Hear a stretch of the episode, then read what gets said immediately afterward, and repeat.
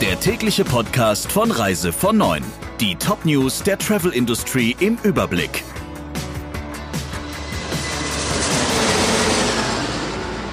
Mit Ursula Lampe, schönen guten Morgen. Vielen Unternehmen aus der Reise-, Veranstaltungs- und Hotelbranche kann mit den bestehenden Förderprogrammen nicht geholfen werden. Davor warnt der Präsident des Deutschen Sparkassen- und Giroverbands Schleweis. Der Grund? Darlehen aus dem KfW-Topf kann nur erhalten, wer diese auch binnen fünf Jahren zurückzahlen kann. Viele dieser Unternehmen lebten von ihrem laufenden Umsatz, die Margen seien relativ niedrig, so Schleweis im Handelsblatt. Für sie seien andere Hilfen als Kredite nötig, um die Corona-Krise zu überbrücken. Für denkbar hielte Schleweis etwa direkte Zuwendungen des Staates. Eine andere Option seien 100-prozentige Garantien für Kredite, die erst sehr langfristig zurückgezahlt werden müssten. Dem Kreuzfahrtschiff der Holland America Line droht eine Fortsetzung der Irrfahrt. Das Schiff steuert mit rund 200 erkrankten Menschen an Bord in Richtung USA. Florida lehnt das Anlegen jedoch strikt ab. Die Zaandam ist zusammen mit ihrem Schwesterschiff Rotterdam, die ihr zu Hilfe eilte, unterwegs. Unter den rund 1000 Gästen und Besatzungsmitgliedern an Bord sollen sich laut FAZ auch 80 Deutsche befinden. Rund 200 Personen an Bord zeigten Grippesymptome, so die Reederei. Bei acht wurde eine Corona-Infektion bestätigt. Vier Menschen an Bord sind gestorben. Der Präsident der Holland America Line Ashford warnt vor weiteren Opfern, falls die Schiffe nicht bald einen Hafen anlaufen könnten.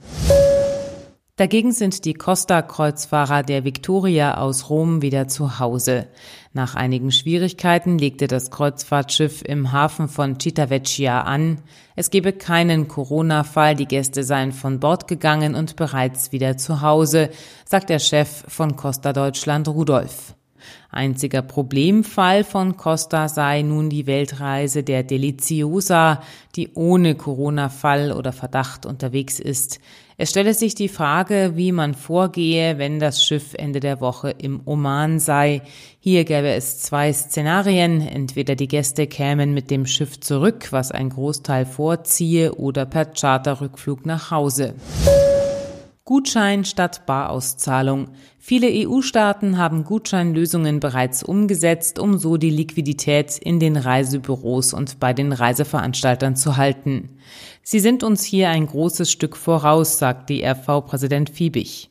Was in unseren Nachbarländern bereits gut funktioniere, solle bei uns auch möglich sein, fordert er. Der Tourismusbeauftragte der Bundesregierung Barreis steht dieser Lösung offenbar nicht grundsätzlich ablehnend gegenüber. Anders der Vorstand des Verbraucherzentrale Bundesverbands Müller, er warnt vor den Folgen, falls Reiseanbieter pleite gehen. Deshalb schlägt er einen Absicherungsfonds vor, der sicherstellt, dass die Verbraucher ihre Vorauszahlungen zurückerstattet bekommen, gleichzeitig die Reiseunternehmen aber in dieser schwierigen Situation liquide bleiben.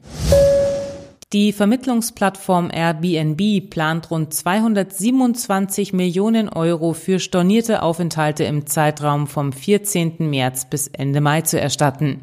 Das sei rund ein Viertel der Summe, die die Gastgeber bei einer regulären Vermietung verdient hätten, heißt es. Wie alle Akteure im Bereich der touristischen Vermietung ist auch Airbnb von den Auswirkungen der Corona-Krise stark betroffen. Anfang der Woche hatte das Unternehmen angekündigt, seine Marketingmaßnahmen vorerst einzustellen. Die Unternehmensgründer verzichteten für sechs Monate auf ihr Gehalt, die Top-Führungskräfte auf 50 Prozent. Auch Bonuszahlungen dürften in diesem Jahr ausfallen. Soweit die wichtigsten Meldungen der Reisebranche. Ihnen einen schönen Tag noch. Der Reise von Neuen Podcast in Kooperation mit Radio Tourism. Mehr News aus der Travel Industry finden Sie auf reisevon und in unserem täglichen kostenlosen Newsletter.